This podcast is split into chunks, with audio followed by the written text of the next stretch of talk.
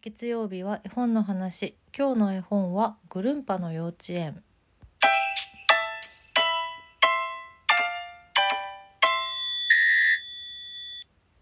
先週の腹ペコ青虫に続きまして日本の古くからの大名作絵本月間 になるかな？ななるかもしれない。そんな2023年4月でございますけども。今日は「グルンパの幼稚園」というこれまたもう大ベストセラー絵本素晴らしい絵本です。私もこれ大好きだし私子供の頃にこの絵本が一番好きだった。っていう絵本をやっと今日ご紹介したいと思います。知ってる人もいっぱいいるよね。子供の頃に読んだことあるかもっていう人もいっぱいいると思うんですけどこちらは福音館書店から、えーと、一番最初に出版されたのは1965年でこれは、えっと、子供の友福音館が出したね。子供の友月刊子供の友の中で発行されたのかな。それの一環として発行された絵本です。で、えっと、今出てるバージョンっていうのは1966年に「子どもの友傑作集」としてあた改めて出版されたものなんですね。なのでえっと、1966年って書いてある本とあと昔から持ってるって人はもしかしたら1965年出版初版発行って書いてあるバージョンを持っているかもしれない。それめちゃくちゃ貴重ですよ。大切にしてください。というそういうもうこれまた大ベストセラーです。今私の手元にあるのは2020年の第158冊目すごいね。どれだけたくさんの子どもたちがこの本に触れてきただろうか。そんでね私はもう本当にこれは大好きだったの。絵が可愛いんだ。絵が可愛いしお話も楽しいしっていう印象だった子供時代なんですけど一番最初にいろいろ紹介する前に言いたいのはあの子供の頃になんか読んだことあるかもっていう人は特に読んだことないよっていう人もぜひいたんですけどあの大人になってぜひもう一回読み直してください。もう全然印象が違います。こんなに深い本だったんだっていう。すごい発見があるしなんか私はそれをに気づいてからまたなんか子どもの頃にこの本に出会っていて本当に良かったなっていうか、うん、そういうふうに今思えるっていうそういう絵本です。西内みなみさん作堀内誠一さん絵でございます。そうこの堀内さんの絵がね可愛くって可愛くって大好きだったんですグルンパが可愛くて可愛くて象のグルンパが主人公のお話ですけども改めて簡単にあらすじを福音館書店さんのホームページから失礼します、えー、グルンパは一りぼっちの大きな象です。ビスケット屋さん靴屋さん。ピアノ工場自動車工場。グルンパはいろいろな仕事場で一生懸命に働きますが作るものが大きすぎて失敗ばかり。そんな時グルンパは子供がたくさんいるお母さんに出会います。子供たちの世話を頼まれたグルンパはとても素敵なものを作ります。それはグルンパが作った大きなものでたくさんの子供たちが遊べる素敵な幼稚園でした。と、うん、もうもうこのまんまこの通りの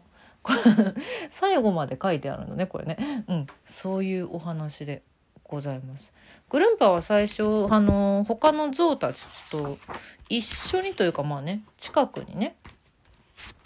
暮らしていたんですけどジャングルの中で。なんだけどあのずっと一りぼっち、うん、その人たちと一緒に何かをするその人人じゃないや象だ。その象たちとジャングルの象たちと一緒にいるわけではなくてずっと一人ぼっちで最初汚くて臭いんですって。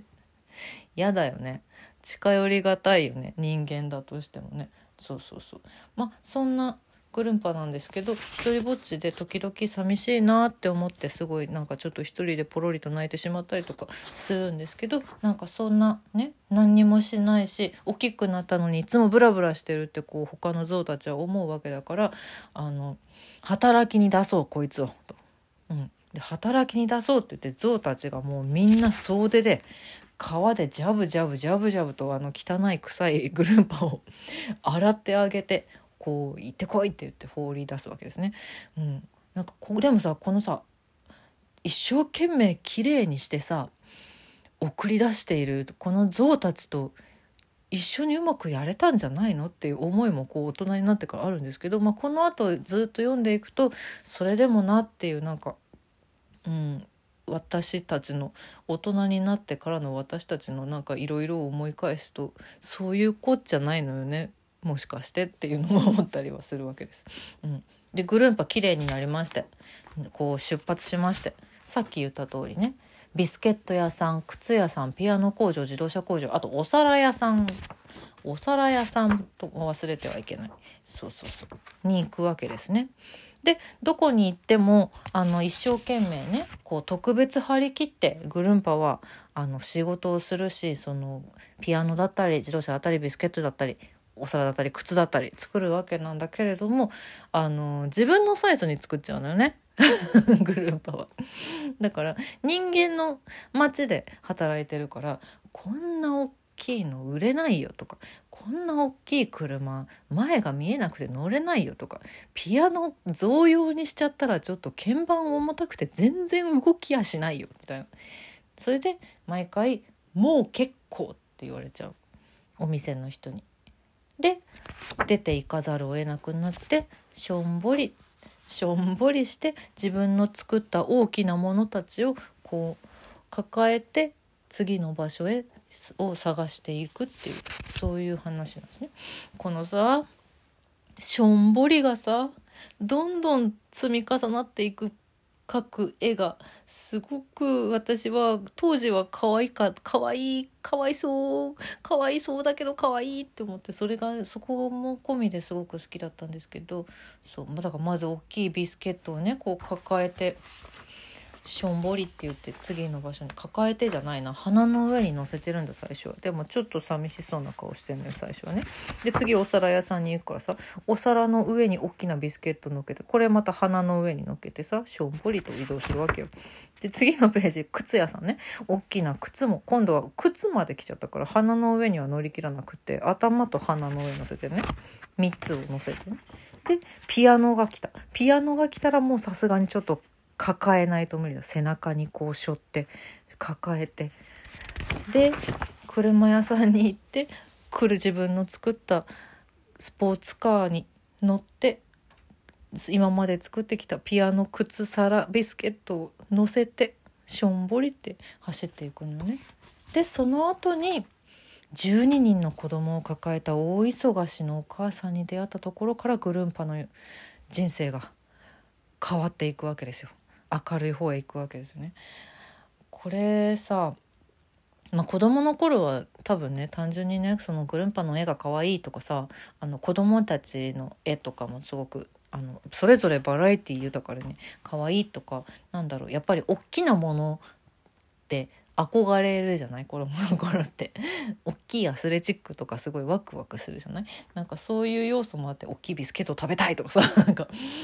そういうところであすごく可愛くて好きだなって思ってたんだけどこれねその是非とも本当に読み直してほしいんだけど大人になったお父さんお母さんお父さんお母さんじゃなくたっていい私はお父さんお母さんじゃないからね。そうあの図書館とかでも借りられるんでで今でも販売してますんで是非読み直してほしいんだけどなんだろうなこの絵本のグルンパのすごいところってまずあのいざやるぞってなったら絶対に諦めない。いつでも特別張り切って仕事に打ち込む。でもダメだっていう。その環境には自分が合わないってなっちゃって出ていかざるを得なくなっちゃってでも絶対頑張るっていう。いつだって一生懸命。いつだって一生懸命。でなんで一生懸命なのかっていうときっとグルンパは一りぼっちにもうなりたくないのよね。と私は解釈しています。そのパワーってとんでもない。とんでも とんでもないしなんだろうな。素敵な出会いがあったからこそグルンパのそれまでやってきたことっていうのが全部報われるというか全部何て言うのかな。やってきたことは無駄じゃなかったんだってなるラストになっていくっていうのがあこんなにこんなに何て言うか勇気を与える絵本だったんだと思ってちょっと大人になってから読むとこれグッときすぎて結構なんていうか場合によっては本当な泣きます。私は泣きました。辛いことがあった後にこれ読むと泣きます。泣いちゃいます本当に。頑張また頑張ろうって思うしなんだろう。絶対に自分がいるべき場所はあるんだって信じて行動することっていうのの何て言うか大事さ？それでも行動できないからきっと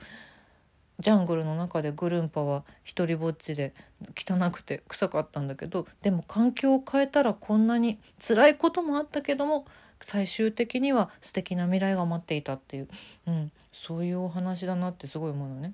で最初に言った通り幼稚園を開くんですよ。自分が作ってきた大きなものたち。ビスケットが大きいからいつまでだって子供たちが食べられる。何人いたって食べられる。お皿があるからプールにできる。靴はちょっとこう工夫してアスレチックみたいにできる。かくれんぼができちゃう。ピアノはグルンパが弾いたらみんなで歌える。車も遊べる。うん。これってさこれってさ 子供の頃はさよかったねなんだけどさ。あのグルンパはこれら全部をちゃんとしっかりと作れる実力を持っていたんだなって私はすごく思ってなんだろうな実力があっても花開けない場所にいる人たちっていうのはこのね今の日本に限らず世界中人間だっていっぱいいると思うんですよ。なんかさ絶対にここに行けばお互いが素敵な未来になるっていう場所を探したいなってすごく思う絵本だなって思いました。一人ぼっちの子供たちがたくさんピアノに集ピアノの音色に集まってくるっていうグルンパみたいに一人ぼっちな子供もたくさん来ましたっていう私はこの文章に大人になってからすごいグッときました。もう一回読んでみてください。